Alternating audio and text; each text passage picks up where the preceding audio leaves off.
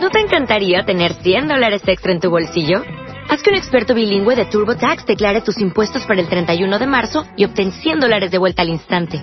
Porque no importa cuáles hayan sido tus logros del año pasado, TurboTax hace que cuenten. Obtén 100 dólares de vuelta y tus impuestos con 100% de precisión. Solo con Intuit TurboTax. Debes declarar para el 31 de marzo. Crédito solo aplicable al costo de la presentación federal con TurboTax Full Service. Oferta sujeta a cambios o cancelación en cualquier momento.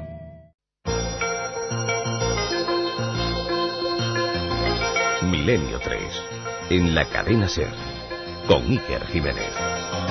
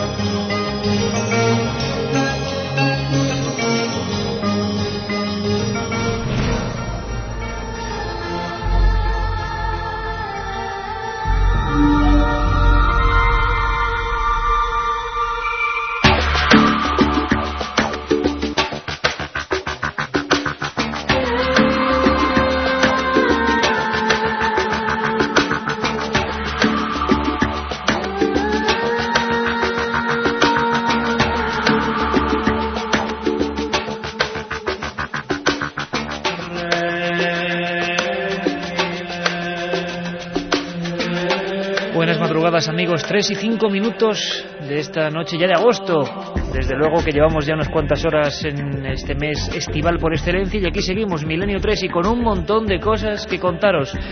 Estamos en las mejores manos con el maestro don Antonio Bravo y Carmen Porter. Buenas madrugadas. Buenas madrugadas, Iker. Empezamos con fuerza, ¿eh? Aquí continuamos, nunca perdemos esa fuerza, hemos ido a cenar y luego ya hemos preparado todo, que vienen noticias muy calentitas y nueva información a Omni, Iker. Y teletipos echando humo, ¿eh? Mucho, mucho. Venga, vámonos para allá, Antonio.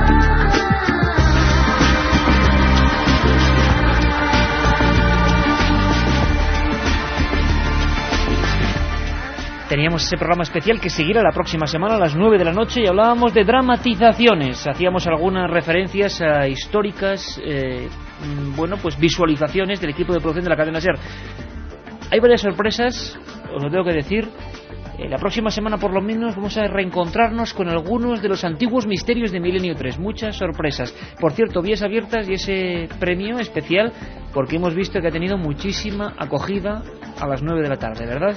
Efectivamente, Iker, hay mucha gente que quiere ese premio, que son tres CDs con todas las dramatizaciones, que nos decían, ¿incluidas las de la pasión? Pues sí, incluidas las de Hombre, la pasión. ¿Cómo no? De Milenio 3, ya sabéis, líneas abiertas 7640, palabra clave, Milenio, espacio y lo que vosotros queráis. Podéis opinar de cualquier cosa, podéis decirnos pues cualquier Noticia. noticia que ha llegado de vuestros sitios porque también nos han llamado. Y atentos en la zona del sur, Cádiz, Huelva, al parecer se han visto ovnis. Bueno, lo que sean esos ovnis, aquí vamos a contar la última información de hace escasos minutos.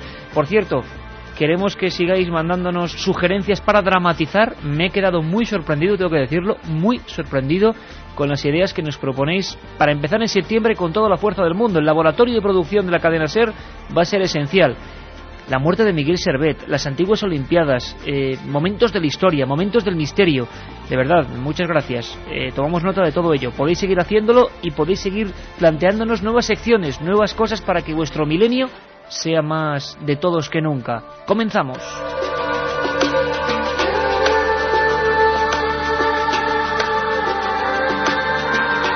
La otra realidad. Milenio 3. En la SER.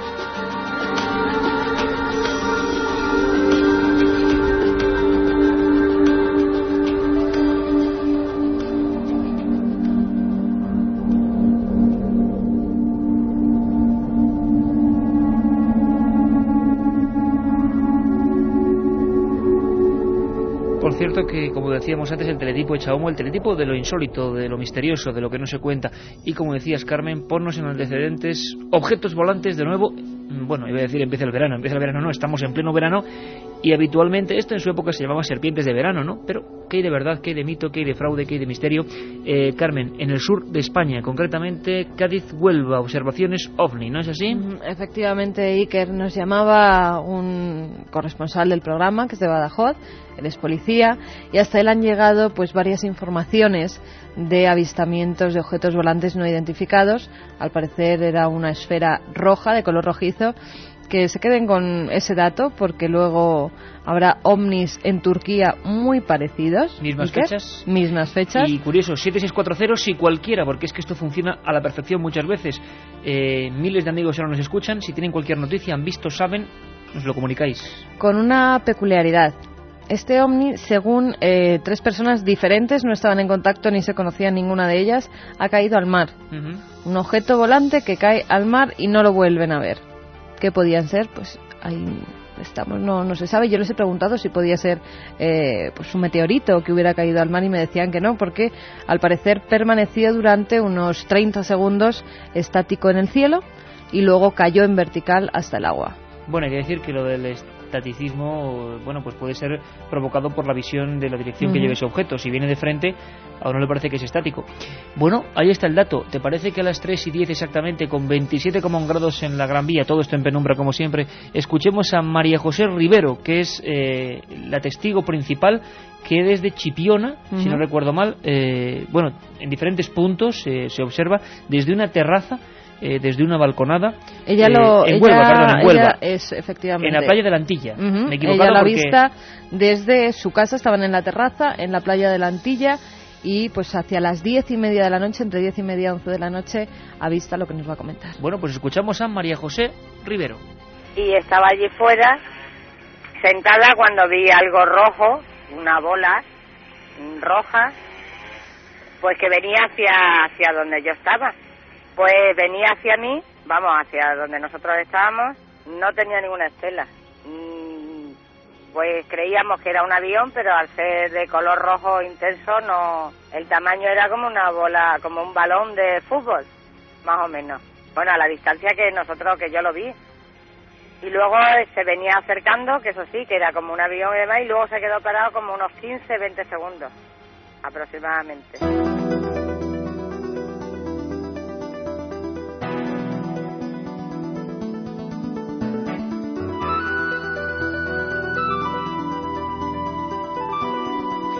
Carmen, como decías, después de esta observación, la dirección hacia los edificios, esto cae al mar, ¿no? Y en esto coinciden todos los testigos. En eso coinciden todos los testigos y yo he hablado con, con ellos, les he preguntado si después, cuando cae al mar, vieron algún reflejo en el mar, en las olas.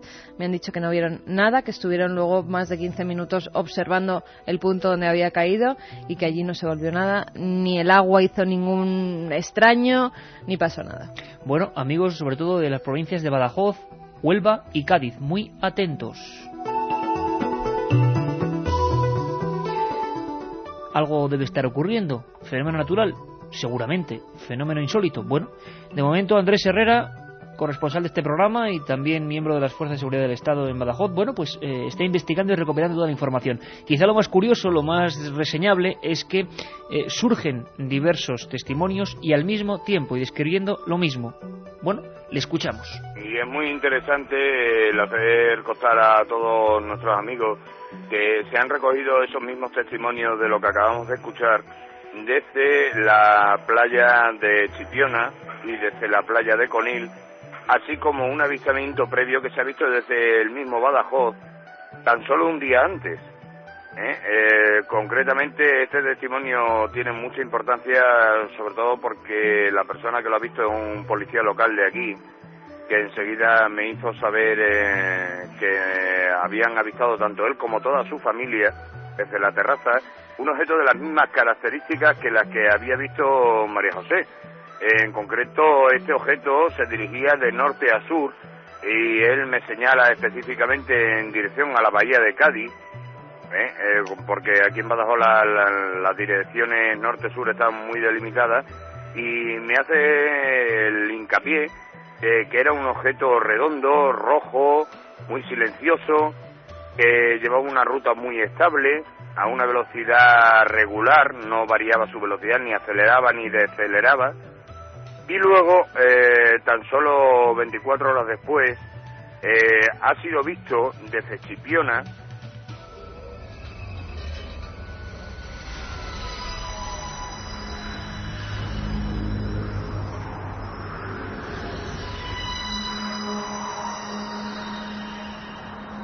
Amigos que ya nos están haciendo llegar información a ese 7640, palabra clave milenio. Un amigo nos dice, hola milenarios, yo estuve en Punta Umbría la semana pasada y vi también una bola brillante que zigzagueó en el cielo, se metió en el mar y volvió a ascender.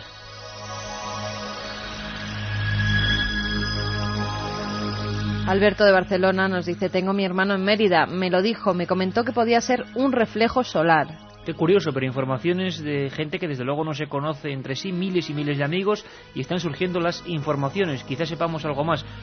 Gente que habla de zigzagueos, de movimientos muy concretos, ¿no, Carmen? Sí, y además, eh, pues un dato más que nos ha dado que los testigos no vieron. Ellos vieron cómo se introducía este supuesto objeto volante no identificado en el mar, pero vieron que no salía nada. Este amigo dice que vio cómo volvía a. Bueno, bueno si te parece, escuchamos de nuevo a Andrés Herrera porque nos habla de los movimientos captados de diversas maneras y por diversos medios, movimientos muy característicos y que nos suenan mucho a todos los que seguimos hace muchos años este irritante enigma, no se puede llamar de otra manera, de los ovni y que incluso incluyen bueno, desplazamientos y giros en ángulo recto. Es interesante el constatar que desde Conil también ha sido visto el mismo objeto haciendo la misma evolución el mismo día y a la misma hora. Es especialmente significativo el hecho de que todos hablan de una bola roja, de un rojo intenso, algunos hablan de rojo fuego, rojo sangre, ¿eh? y un detalle que es especialmente interesante es el hecho de que se ha mm, parado en el aire durante varios segundos y luego ha hecho un ángulo recto y una caída vertical. Este hecho coincide en los tres lugares de, que lo han observado desde la bahía, tanto en Huelva como en los dos lugares en Cádiz, tanto en Chipiona como en, en Conil. La otra realidad. Fenómenos extraños. Milenio 3. En la SER.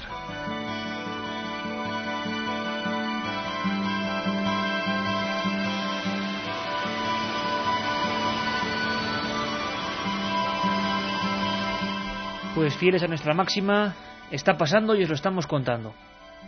Fenómenos ovni sobre España, como casi en los últimos veranos se ha convertido bueno, en una tónica general. Y la zona de Cádiz, que tiene muchísima historia, ojalá algún día estemos allí contando desde allí la historia de allí, si me permitís la triple redundancia, porque desde luego la bahía de Cádiz tiene, bueno, material para dar y tomar. Y uno con el tiempo, y lo he dicho mil veces, se vuelve más escéptico, pero sigue habiendo esos casos que le dejan un resabor de, misterio auténtico. En Cádiz ocurrieron varios, sobre todo en las décadas de los 70 y los 80.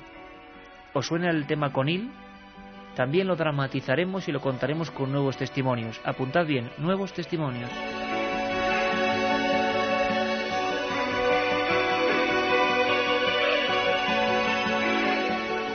Pero como decíamos, los teletipos están ardiendo y nuestra principal función de periodistas, que es lo que somos, es que vosotros tengáis todos los datos, todos, no teorías, no sabios opinando de lo divino y lo humano, sino todos los datos, porque para sabios, vosotros.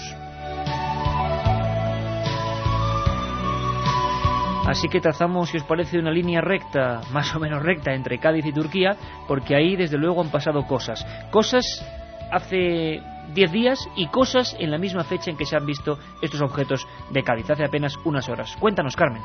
Un objeto volante no identificado ha sido observado y filmado dos veces en un plazo de diez días en la provincia turca de Mersin, según ha declarado un responsable de la policía local. Suleiman Ekizer, director adjunto de seguridad de Mersin, ha afirmado que el ovni hizo una primera aparición en una zona industrial y pudo ser observado durante una hora y veinte minutos en la noche del 19 al 20 de julio.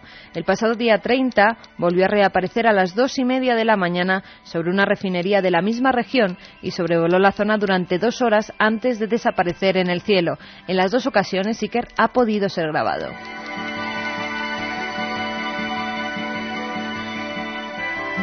Y Antonio Bravo que nos sacaba la vieja máquina de escribir y nos iba haciendo paralelamente el informe, ¿eh? porque estos son auténticos informes, mm. eh, cientos de testigos. Al parecer se trataba de un objeto rojo oscuro con tonos amarillos y verdes de forma circular y que emitía luces además de estar en movimiento continuo. Según fuentes policiales, las grabaciones han sido puestas en manos de los centros turcos de investigación espacial.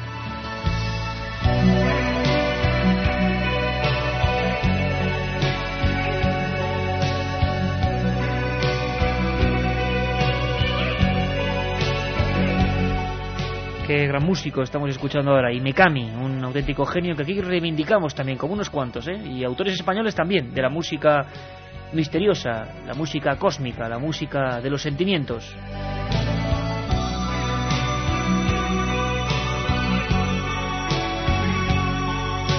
Seguimos recibiendo llamadas y peticiones, sugerencias y noticias de nuestros buenos amigos 7640 línea conecta de conexión permanente con todos vosotros y con este programa, pero siguen las noticias, los datos, los documentos. Nos vamos, y esta sí que parece gorda, a Brasil, Carmen. Efectivamente, y que el pasado sábado un objeto volante no identificado de nuevo hizo explosión en el cielo del estado brasileño de Piauí. Piauí, menudas aventuras que ha pasado por ahí Pablo Villarrubia. Es que las aventuras de Pablo un día son para contarlas todas, vamos. Dentro de poco. La explosión provocó una gran luminosidad, un gran estruendo y la caída de pedazos de hierro en tres municipios, en Barras, Batala y Piracuca. Los habitantes, asustados por tan inusual caso, corrieron a esconderse al bosque temerosos de ser alcanzados por los hierros. Raimundo Nonato, comisario de Teresina, recogió un trozo de este metal de cerca de un metro de largo y cuatro kilos de peso, que será llevado al Instituto de Criminalística para ser analizado. Por su parte, el abogado Francisco Damasceno aseguró que un pedazo de hierro cayó en un patio e hizo un cráter de más de tres metros. Las primeras investigaciones han apuntado que pueda tratarse de un satélite, aunque por el momento no se ha podido verificar esta hipótesis.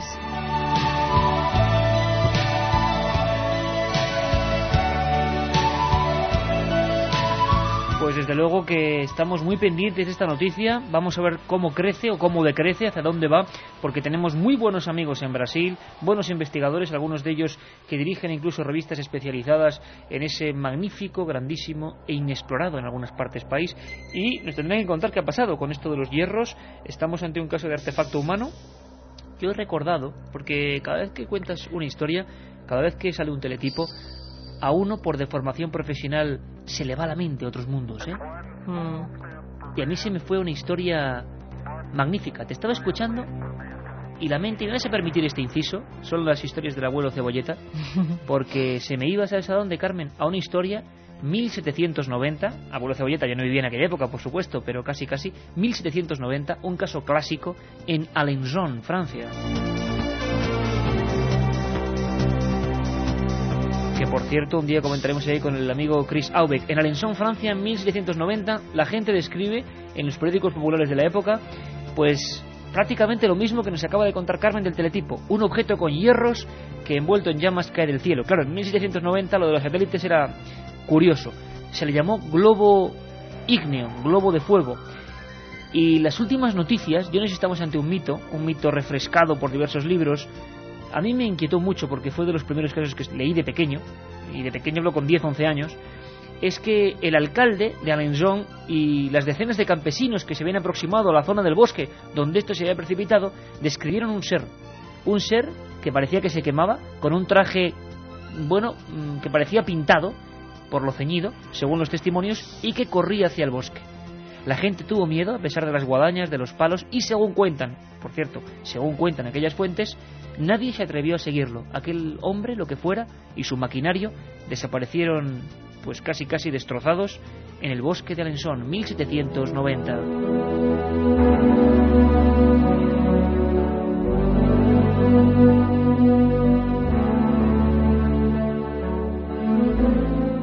Más testimonios que nos siguen llegando a ese 7640 palabra clave milenio. Ya sabéis que sorteamos tres CDs con las dramatizaciones.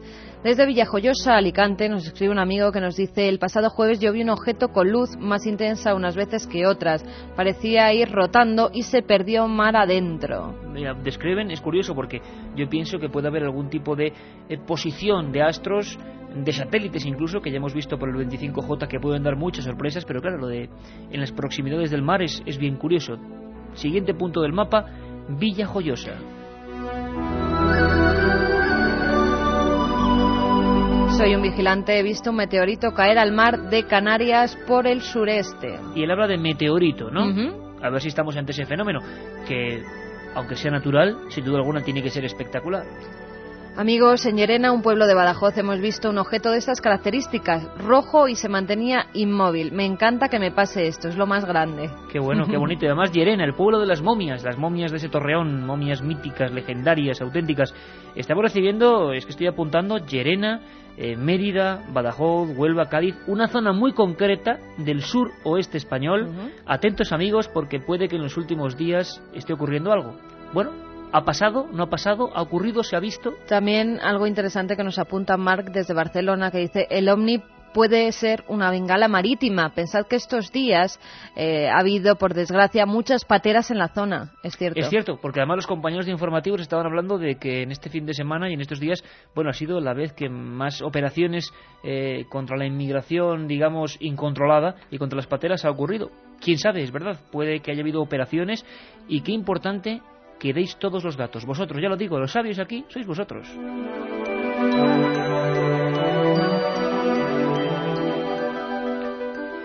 Por cierto, Carmen, hacemos un impasse, si te parece, porque tema ovni, sabéis que últimamente estamos recuperando por las peticiones de los oyentes pequeños trozos, pequeñas historias, pequeños documentos de otros Milenio 3.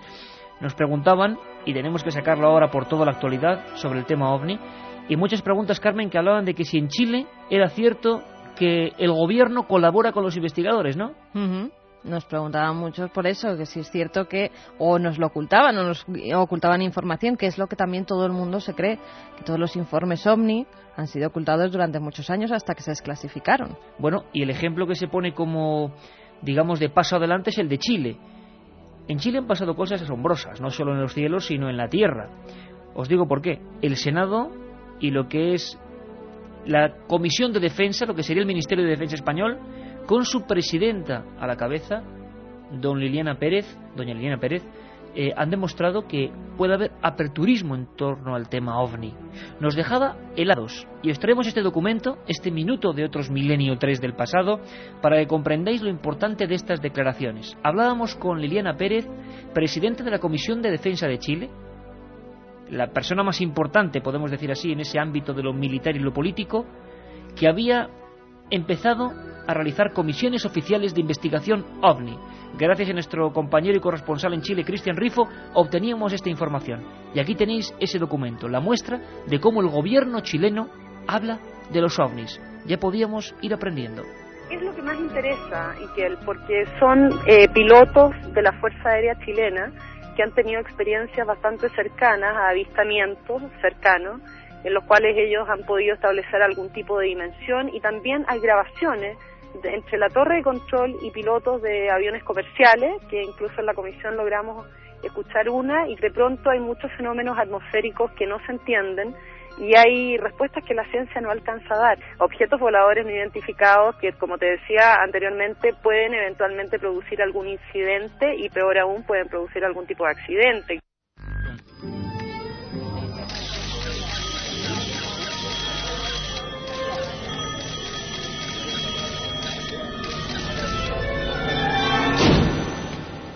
Milenio 3. Una ventana abierta hacia otros mundos. Milenio 3. Milenio 3. Cadena Ser. Pase lo que pase. Si quieres viajar a lo desconocido, no dejes de leer El Archivo del Misterio, de Iker Jiménez. Los libros del tercer milenio publicados por Editorial Edad. Ya a la venta El Enigma Nazi de José Lesta, El Código B de David Zurdo, Top Secret de Santiago Camacho, Magos y Reyes de Marra y Bueno y El Camino de Santiago de Mariano Fernández Urresti. Si te gusta el misterio, esta es tu colección. La otra realidad. Fenómenos extraños. Milenio 3. En la SER.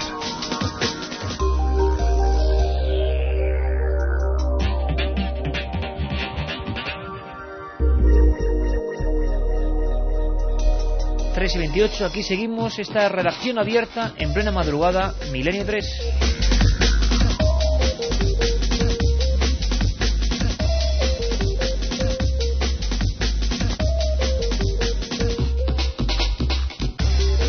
Seguimos con noticias. Ya sabéis que de 3 a 4 damos rienda suelta porque en los monográficos no tenemos tiempo para más, más que para desarrollar todos los temas, a la actualidad. La actualidad constante y latente.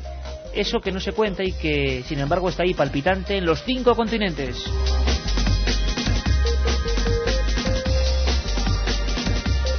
Muy atentos todos los seguidores de los misterios de la Iglesia, de los misterios bíblicos, de los misterios de las Sagradas Escrituras, muy atentos con las siguientes noticias.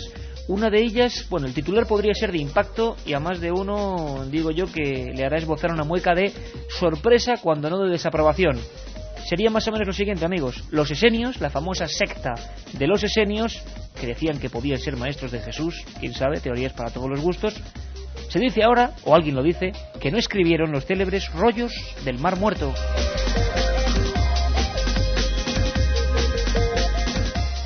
Dos arqueólogos israelíes aseguran que la secta de los esenios, que vivió hace dos mil años en las cuevas de Qumran, no escribieron los rollos del Mar Muerto ni vivieron en la humildad como ha sido descrito en cientos de libros desde hace medio siglo. Yuval Peleg e Isaac Magen, que acaban de terminar una intensa investigación que podría revolucionar la historia antigua de la zona, han declarado que es imposible decir que la gente que vivía en Qumran eran pobres. Entre otras cosas han llegado a esta conclusión porque tras diez temporadas de excavaciones en la zona han hallado numerosas joyas, cristal importado y costosos envases de piedra para cosméticos. Hasta ahora se creía que los esenios, que era una secta de monjes judíos, eran los autores de los pergaminos del Mar Muerto, los únicos documentos que sobrevivieron al periodo del segundo templo de los judíos, destruido por los romanos en el 70 después de Cristo. Pero ahora los dos arqueólogos sostienen que los pergaminos que se conservan en el Museo del Libro de Jerusalén no tienen ninguna exclusividad y lo más seguro es que no fueran escritos por los esenios. Vaya, vaya. El primer investigador que atribuyó los rollos a esta secta fue el profesor israelí Eliezer Sukenik, pero en 1995 el investigador estadounidense Norman Golf dijo que los documentos fueron escritos en diferentes lugares de Israel por más de 500 escribanos y llevados a las cuevas de Qumran para protegerlos durante la gran revuelta judía contra los romanos entre el 66 y el 73 después de Cristo. Al parecer la polémica continuará porque otros investigadores, como el excomisario del Museo del Libro de Jerusalén, ha declarado que no cree que los objetos hallados por los arqueólogos procedan de los esenios, sino más bien los romanos, sí que porque al parecer allí se estableció también una base romana. Oye, Carmen, sorprendente esto, ¿eh? Sorprendente porque ¿cuántos libros se han escrito sobre los rollos del Mar Muerto y el Qumran y los esenios? Habrá que seguir esta noticia. Sí, habrá que seguirla porque hay muchas noticias que luego no se confirman y que, bueno, son las opiniones de Yuval Peleg y Zach Mayen, o sea que, quién sabe, igual hay gente a la contra. A mí eso de el templo de los judíos el templo y el tesoro de Salomón destruido en el año 70, me ha traído a la mente, así otra vez como por, por inercia, una historia, una leyenda maravillosa que a ver si un día dramatizamos y un día penetramos en ella con toda la atención que se merece.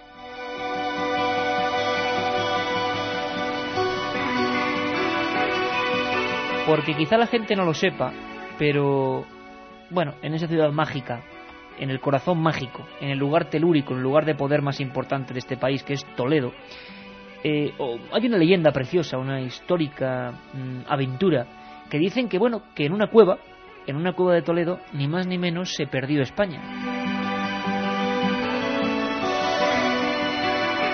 O lo que conocíamos eh, que era España, o mejor dicho, vamos a especificar, el reino de los visigodos, o esa especie de reinos de taifas, que era realmente lo que eran porque no se llevaban excesivamente bien unos con otros. El rey don Rodrigo dicen que pasó a la historia como eterno derrotado por una cosa que, que quizá muchos amigos de Toledo conozcan, pero otros estoy seguro que no.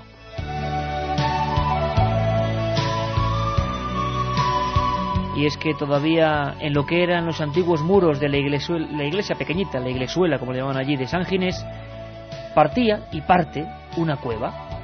Una cueva que muchos bueno, pusieron muchos nombres a este lugar, en ese viejo Toledo ancestral, ese viejo Toledo estrecho donde todavía uno respira misterio.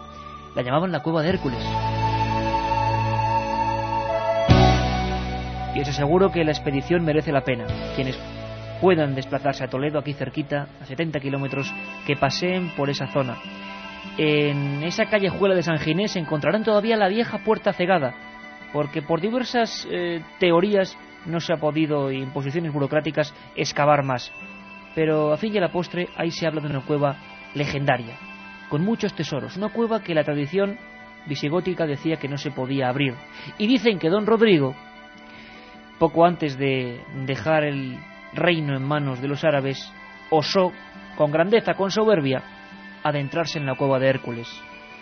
Eso que había habido varias expediciones previas, y según contaban los escribanos toledanos, todos los que habían penetrado en las entrañas de la tierra, todos los que habían osado bajar hacia la cueva de Hércules habían vuelto con la tez demudada, la semblante blanca como la cera de los muertos.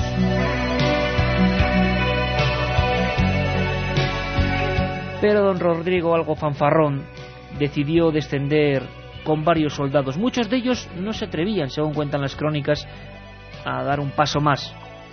Lo hicieron Carmen y ¿sabes qué se encontraron? Bueno, voy a resumir la historia, ¿eh? pero lo haremos con todos los detalles porque es preciosa. Los toledanos la conocen bien, se encontraron, bueno, hay diferentes teorías. Unos hablan de unas pinturas, otros de unos tapices y otros de una caja con unos tapices. Pero, ay madre mía, cuando don Rodrigo, imaginaos con su séquito aterrorizado detrás, llegó hasta el tapiz o hasta la caja, empezaron a escucharse lamentos, lamentos tortuosos, lamentos y gritos. Parecía que una auténtica marabunta llegaba hasta las entrañas de la tierra.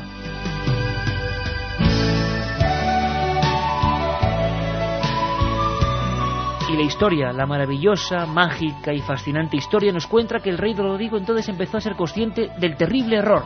Tenía que haber hecho como sus antecesores, mantener siempre cerrada la mágica y maldita para algunos cueva de Hércules, o la cueva de los siete cerrojos, miles de nombres. Lo cierto es que al parecer en ese tapiz venía algo, Carmen. Venía un dibujo, venía una leyenda, venía una profecía. ¿Sabes qué aparecía en ese tapiz, en ese dibujo? No. Aparecían caballeros, caballeros sobre algunas monturas. ¿Sabes qué tenían esos caballeros en la cabeza? Turbantes y lanzas. Y una pequeña leyenda, en letras visigóticas, que decían, cuando esta caja se abra, cuando este tapiz salga a la luz, hombres como estos conquistarán España. Y así ocurrió, año 711, y uno de los personajes más enigmáticos de la historia, Tarik, algunos dicen que no existió, algunos historiadores, llegó hasta allí. Y llegó dispuesto a bajar a aquella cueva también, y dispuesto a llevarse un tesoro. Aunque eso, aunque eso amigos, ya será harina de otro programa. La otra realidad. Milenio 3. En la SER.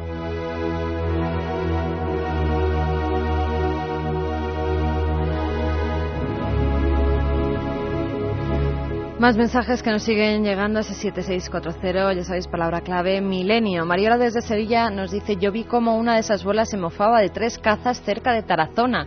Yo estaba de maniobras. Interesante testimonio, sin duda, ¿eh? Soy Carol, estoy de veraneo en Rota, Cádiz, y también he visto la esfera roja intensa por la zona de la base naval americana adentrándose en el mar. Aún tiemblo. Descripción exacta en todos los casos, es muy curioso. ¿eh? Dani nos dice en Almuñécar, Granada, a las 10.30 también he visto esa bola roja caer al mar. Pues Carmen, a ver que hay llamar a diversos estamentos científicos y observatorios para saber si puede haber algún tipo de fenómeno natural que esté confundiendo a la gente. Y si no lo hay, pues, pues empezaremos la investigación. Más testimonios. Yo soy de Zamora y al atardecer he visto ese ovni rojo. Se parecía mucho a un balón de baloncesto. Giré la cabeza y cuando volví a mirar ya no estaba. Curioso porque es el oeste de España, esa zona muy concreta. Eh, queremos más información y, por supuesto, como siempre, gracias. Yo creo que no nos merecemos esta audiencia que a cualquier llamada responde. Los Fíjate, datos sobre la mesa. Incluso fotos de ese objeto. Iker nos dice un amigo y me gustaría saber si se pueden enviar información. Pues claro que sí. Hay varias líneas para que nos mandéis. Oye, el fenómeno todos. ovni de nuevo latiendo, es increíble. ¿eh? Mm, Yo creo que vamos a tener un verano calentito en torno al tema ovni. Hay varias vías para que nos enviéis vuestras informaciones. Ya sabéis todo lo que queráis, tanto psicofonías como fotografías. Las vamos a analizar, como siempre, analizamos todas. Como cartas en papel. El mail es milenio3 con número arroba cadenaser.com, milenio3 con número arroba cadenaser.com y la dirección es Gran Vía número 32 28013 de Madrid a la atención del programa Milenio 3 Cadena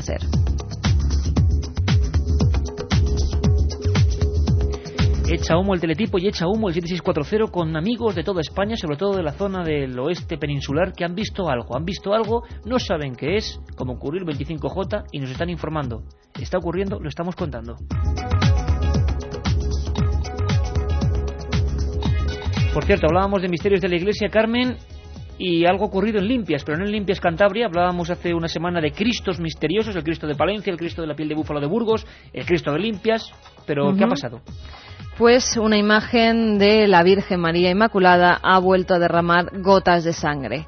Esta imagen está al lado del Cristo de Limpias en un domicilio de la zona norte de Cochabamba y al parecer hoy mismo ha vuelto a derramar gotas de sangre según ha relatado Ana María de Grillo que presenció este fenómeno mientras estaba de visita en la capilla de la familia Arevalo. Esta familia es la que tiene esa estatua. Según sostiene Ana María, derramó varias gotas de sangre más que de costumbre. Yo estaba de visita y no esperaba verla mientras ocurría, pero la vi llorar. Sobre este fenómeno, la Iglesia Católica, a través del arzobispado, ha llamado pues a la calma y a asumir con prudencia este hecho y ha recomendado no magnificar esta acción hasta que no se tenga un pronunciamiento oficial por parte de la jerarquía eclesiástica. Por instrucciones del arzobispo de Cochabamba, Monseñor Tito Solari, se han realizado diversos exámenes científicos y teológicos de estas expresiones y estos informes han sido remitidos hasta el Vaticano para que los evalúe y para que se pronuncie sobre ellos. El enigma boliviano que ya está en ese lugar mágico, en esa comisión de sabios del Vaticano. en, España tenemos el genuino, el Cristo de Limpias que se encuentra en, Santander, sí, muy cerca de, de Santander que ese Cristo además hay miles de testimonios sí que fíjate yo precisamente la semana pasada ponemos alguno. y ayer yo me estaba leyendo un libro donde empieza desde cuándo eh, a ese Cristo se le empieza a considerar como milagroso gente que le ve sudar, gente que le ve llorar lágrimas de sangre, gente que ve como una corona de espinas y esas lágrimas esas gotas de sangre que caen por su rostro, gente que le ve moverse, mover la boca, mover los ojos, miles de testimonios. Algo al parecer también pasa en limpias y ahora que estamos en verano y la gente tiene vacaciones se puede acercar hasta ese hasta esa iglesia. Haremos dentro de poco, si te parece, Carmen, un programa viajando por España, lugares concretos para una ruta de verano con misterio. Muchísimos, ¿eh? hay muchísimos. Peticiones, Carmen, peticiones sobre antiguos documentos puestos aquí. Y para, hombre, que no suene mal y que no suene a broma, pero con todo este calor, el tema del hielo, eh, mm. bueno, pues suena refrescante, aunque hay un drama interno importante, ¿no? Pues sí, querías que muchos de nuestros oyentes se quedaron impresionados con un programa que dedicamos a la criogenización. Muy poca gente sabía que en España una chica muy joven había sido criogenizada en Estados Unidos. Nos pusimos en contacto con los laboratorios y allí nos dijeron que no solo tienen a personas criogenizadas, es decir, congeladas, sino que también tienen cabezas, simplemente cabezas, para que en un futuro pues esas personas o esas cabezas puedan ser implantadas en otros cuerpos y puedan sobrevivir.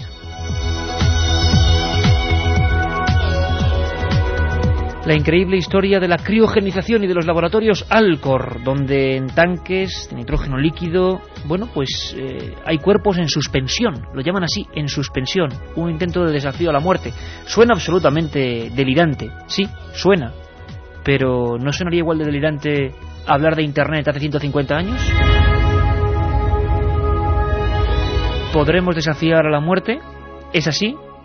Yo desde luego, y este equipo creo que no lo sabemos, lo cierto y verdad es que intentamos descubrir cómo a día de hoy, ahora mismo cuando son las 3 y 42 y cuando aquí tenemos 26,9 grados, hay un cilindro gris.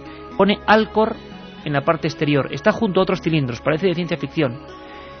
Y en la costa estadounidense están retroalimentándose con diferentes sustancias para mantenerla tal y como el día que murió. Es la historia de la única española congelada, hibernada, criogenizada, Cristina Castillejo, con su madre hablamos en Milenio 3. Nos dejó alucinada la historia, nos dejó alucinados esa especie como de premonición que tuvo esta mujer. No sabíamos lo que era el entresijo de esa vivencia.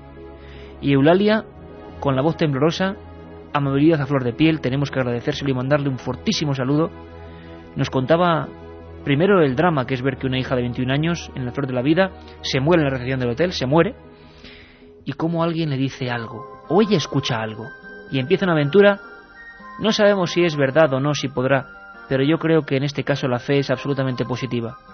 Y si ellos lo creen, seguro que es así. seguro que esa chica, Cristina, está bien. Es la historia de los españoles que criogenizaron a su propia hija. Así nos lo contaban. Cristina era una joven de 21 años. Era, no, es, es una joven de 21 años. Yo aún la tengo. Por lo menos esa es mi creencia. Bueno, eh, nosotros somos hoteleros aquí en, en, Mallorca y pues era una tarde de agosto, hacía un calor tremendísimo, se cayó desmayada allí en la recepción y cuando llegamos pues había dejado de respirar. Dijeron los médicos cuando vinieron que, que, había dejado de respirar. Y, y, y, yo no sé, en mi locura, en esa locura inmensa, inmensa, inmensa, bueno, nadie lo sabe eso porque solamente el que le pasa con un hijo estas cosas puede entenderlo. Eh, y así como así, y que me vino como si fuera yo qué sé, como si fuera una voz de, de, de, de eso me, me, dijeron, congélala, porque yo no sabía ni la palabra criogeniza. La otra realidad. Fenómenos extraños. Milenio 3. En.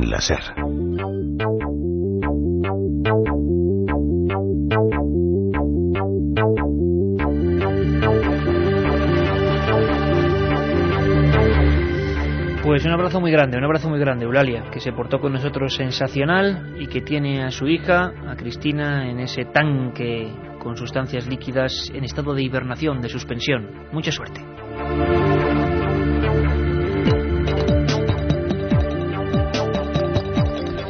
No tanta como la víctima de un auténtico desalmado. Siempre hay crónica negra, amigos, en la actualidad del misterio. Hablaba la semana pasada de una especie de secta que preparaba, que tramaba, que hacía asesinatos en serie. Teletipos frescos, nuevos, directos. ¿Qué ha pasado, Carmen? Pues que, mira, al parecer han atrapado a estos asesinos. Esta semana han sido arrestados tres individuos pertenecientes a una secta que entre 1998 y este mismo año, 2004, han causado la muerte nada más y nada menos que a cinco personas en Italia.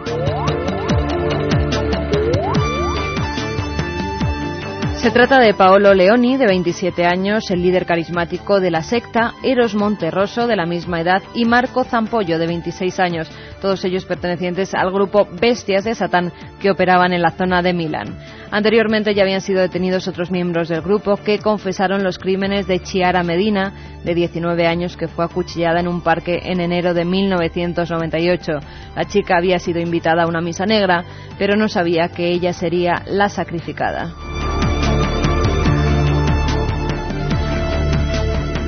Esa misma noche también asesinaron a Fabio Tollis, guitarrista de Heavy, de 18 años, que se mostró disconforme con el asesinato de Chiara. Al parecer, después de acabar con sus vidas, según han declarado los detenidos, los enterraron y todos bailaron sobre las tumbas gritando, zombies ahora son solo zombies. Terrorífica esta historia. ¿eh? En septiembre de ese mismo año, Andrea Bontade fue drogado y forzado a estampar su coche contra un muro. El 7 de mayo de 2000, Andrea Ballarin fue hallado ahorcado en una escuela y el 26 de enero de 2004, Marianela Pezzota pasó a ser la quinta víctima de este grupo satánico. Máximo Introvigne, uno de los principales expertos italianos en sectas, ha declarado que con la llegada de Internet, el satanismo juvenil ha encontrado una forma de resonancia planetaria.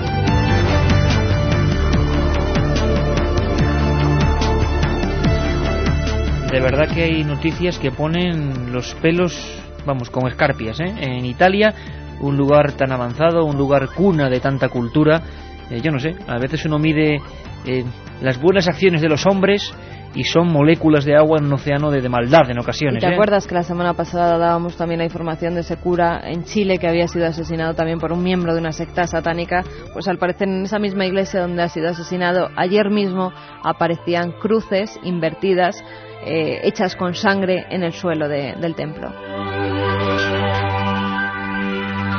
Vamos a ver Internet qué está aportando eh, como conexión a estos grupos. Esperamos que, no sea tal y como parece y como mucha gente está denunciando, porque por un lado hay información confusa, hay datos y también hay una eh, sensación como de miedo escénico que a veces eh, hace que se confundan las realidades.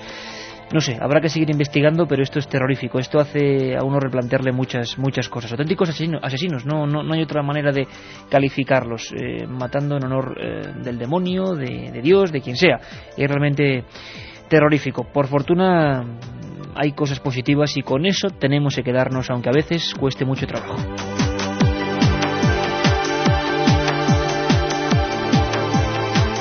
Continuamos con los avistamientos Omniker. Soy Jesús de Sanlúcar de Barrameda y vi pasar ese objeto rojo como una bola encima de mi cabeza en la playa. Qué miedo. Estaba paseando Sanlúcar de solo. Barrameda, en, en- en pleno epicentro, ¿no? Oye, qué bonita también estampa, ¿eh? Miedo, pero ir por una playa solo y ser consciente de esto, sea lo que sea, pero verlo.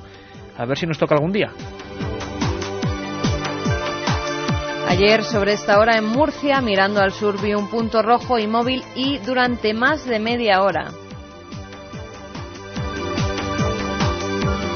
Vamos con más temas, Iker. Carmen de Jaén nos pide dramatización de la historia de Antonio Vilasboa o también Sí. la última travesía del Mary Celes. Sí, sí, sí, que dos temazos, sí señor, sí señor, en este caso, a nuestra amiga de Jaén, eh, bueno, Antonio Vilas Boas, Rivalino Mafra da Silva ha salido antes, una historia de esas de terror auténtica ocurrida en Brasil. Desde luego que tomamos buena nota y lo haremos, y muy brevemente, nada más empezar septiembre. Arturo de Gijón nos dice somos muchos los que echamos de menos al profesor Argumosa. ¿Qué es de él? ¿Sería posible que lo llevarais al programa? Un saludo. Os prometemos sorpresas, os prometemos sorpresas. Don Germán de Argumosa y Valdés, Se encuentra perfecto, ¿eh? sí, grande entre los grandes, buen amigo como siempre. Estaba muy impresionado con Tumba sin nombre, con esa investigación que realicé junto a Luis Mariano Fernández, ese libro sobre la otra teoría de las caras de Belmez. Había que verla Germán, ¿verdad? Sí, le Apuntando, vimos hace pocas semanas y la verdad es que... no- subrayando cada cosa, impresionadísimo con la nueva teoría. Yo me quedo con la frase de Germán, el que más sabe de Belmez. Me dijo, Iker, ahora encajan muchas cosas. He visto hacia el noroeste de Tenerife un meteorito caer al mar, o eso parecía. Bueno, Damián informaciones de todo tipo, ¿eh? De todo tipo y de una franja muy concreta. El oeste de España, desde las Canarias hasta Zamora de momento. Mapa concreto del misterio. Mm, De verdad, la información a tope. Hablan de ovnis y nos preguntan por ovnis, precisamente es una pregunta que se repite. Lo de Iñaki, ¿verdad? Sí, además se repite por una cosa, Iker, porque en Internet al parecer mucha gente estaba diciendo que aquí en Milenio 3 que vendíamos que eran extraterrestres los ovnis y que nadie culto ni con una seria en, eh, pues profesión había estado nunca en el programa. Pues fíjate, nada más serio ni nadie más prestigioso que el propio Iñaki Gabilondo, Iker. Sí, al menos en el aspecto de la prensa yo creo que es importante. Eh, está fuera de toda duda, ¿no? Eh, sobre todo porque, bueno, lo que digan por ahí nos da exactamente igual. Lo que nos importa es lo que sintáis vosotros. Eh, pero queremos recuperar también un trozo de Iñaki, claro que sí, porque Iñaki nos contó, bueno, fue el primer invitado de Milenio 3, junio del 2002, y nos hablaba de su encuentro ovni. Pero en otras ocasiones hemos hablado con él. Hemos hablado de las caras de Belmez, hemos hablado de premoniciones, hemos hablado de sucesos misteriosos. Y a mí me gustaría, porque Iñaki Gabilondo cuenta perfectamente lo que es el espíritu de este programa. El espíritu de este programa, que no somos un grupo de sabios, que nos parece perfecto, además, eh, dando doctrina a los demás y dando sabiduría, porque no lo somos sencillamente. Somos un equipo que trabaja con vosotros, que construye la realidad con vosotros, esta realidad de la que nadie habla, que intentamos aprender de cada uno de vosotros y que vosotros lo hagáis con nuestro trabajo. Bueno, pues Iñaki daba perfecta cuenta del espíritu exacto, con sano escepticismo y con idea todavía de que en la vida hay mucho por descubrir de los amigos de Milenio. Es él, es Iñaki Gabilondo. Hablábamos de un caso más, una de esas noches en que tuvo a bien estar en Milenio. Y de verdad que he cogido estas palabras y son para ponérselas en la cabecera. Escucha. Cuando pasa una cosa como esta se produce un choque entre la racionalidad y la conciencia que tenemos de nuestros límites, ¿no? La- el primer instinto es, pues, la incredulidad. Pero hace mucho tiempo que las personas que hemos dedicado algún momento a pensar sabemos que la razón es la clave de toda nuestra nuestra sociedad y de nuestra manera de entender la vida, pero que tiene que convivir con sus vecinos los misterios, de manera que yo no sé muy bien qué es lo que sabemos, no sé muy bien qué es lo que no sabemos, no sé muy bien qué es lo que terminaremos sabiendo algún día, no sé qué es lo que no terminaremos nunca por saber. Y por lo tanto, el primer instinto de, incredulidad automáticamente luego yo lo tamizo con esta humildad ante lo misterioso, ante lo desconocido, que también la experiencia me ha enseñado a respetar. Mi reacción es la de la estupefacción, después de la incredulidad, concediéndole siempre un margen, como te digo, por, por humildad y por conciencia de que hay que convivir con los misterios que seguramente acompañarán siempre al hombre. La otra realidad. Milenio 3. En la SER.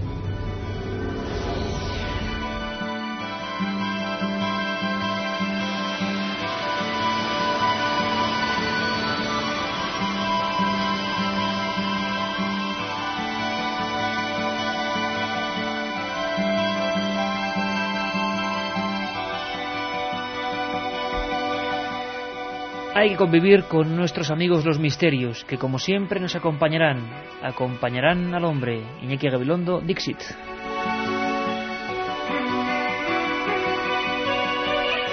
Y bueno, por si quieren alguien más serio, y ya que estamos recordando historias, ¿qué te parece, bueno, saber, sí, bueno, pues una persona que algo debe saber de ciencia?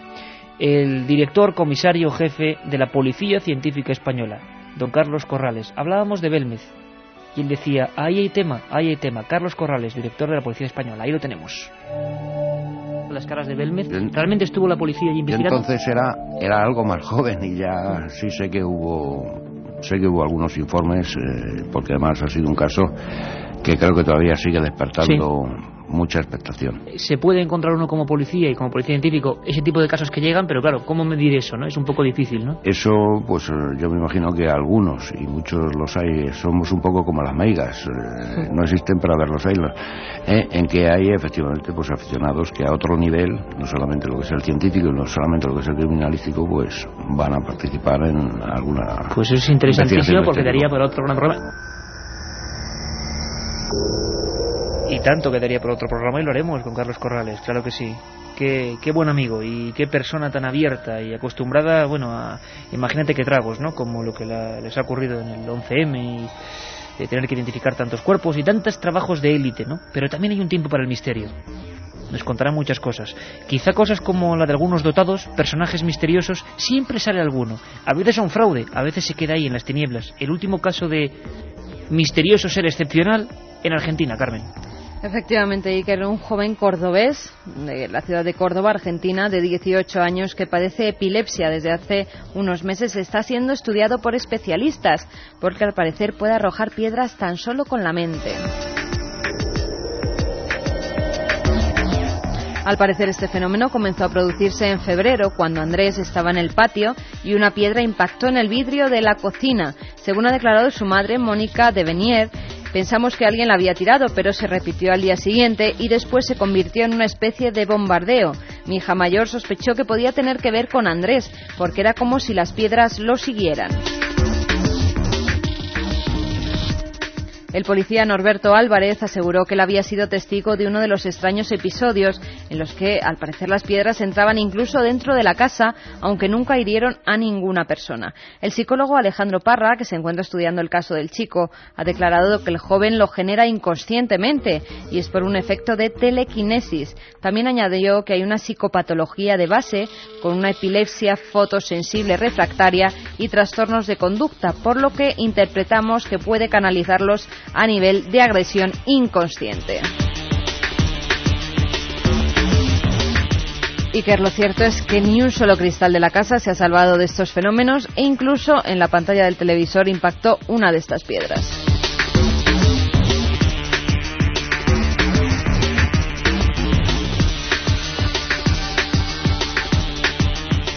¿Os parece increíble? ¿Os parece mentira? ¿Parece imposible? Bueno, ha habido más casos, ¿eh? eh nos lo podría contar Francisco Contreras, que investigó magníficamente el caso, por ejemplo, de la lluvia de piedras de Galapagar, o la lluvia de piedras de Almería, o la lluvia de piedras de Málaga, año 45.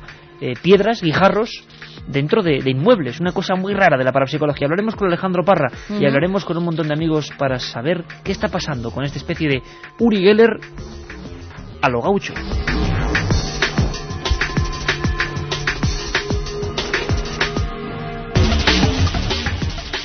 Y testimonios, preguntas, opiniones e incluso pues frases que nos siguen llegando a Milenio 3. Te voy a leer una que me ha encantado, Iker. Milenio 3 es un tablero de ajedrez. Iker y Carmen los concursantes. Cada figura una historia y cada movimiento un misterio. Cada partida un espectáculo. Gracias. Muchas gracias, aunque si ahora hay alguna crítica que la habrá por ahí para contrarrestar, porque si no dicen pues que mira, muchos amigos nos dicen que no leemos críticas, pero es que no hay críticas. Yo cuando hay críticas las leo, de pues verdad, claro que sí. Mandad alguna crítica, aunque sea contra mí, que es lo más lógico. Hola, soy Laura de Madrid y me parecería interesante que un día hablases del Museo de los Horrores del profesor Reverte Coma. Muy interesante, sobre todo para mí. Pues no, no hablaremos del museo. Estaremos allí. Haremos un programa desde el museo. Ya hablamos con el doctor Reverte Coma, madre mía. Cuando uno empieza a ver el garrote vil, empieza a ver la cara disecada del minero eh, que le cayó una piedra. Cuando empiece a ver las fotos de los electrocutados con la forma del rayo en la columna, madre mía, y unas cosas. Y está en Madrid, y está en la Facultad de Ciencias eh, de la Medicina, en, la Facultad en Medicina Legal, exactamente. En Medicina Legal. Tengo un libro, El misterio de las catedrales. ¿Sabéis algo sobre él y su autor? ¿Es un libro clave? Nos dice Mariola desde Sevilla. Bueno, es un libro clave eh, más por lo que se contó de él que por lo que cuenta el libro. Fulcanelli, su autor, un clásico, eh, bueno, anónimo, podemos llamarlo así.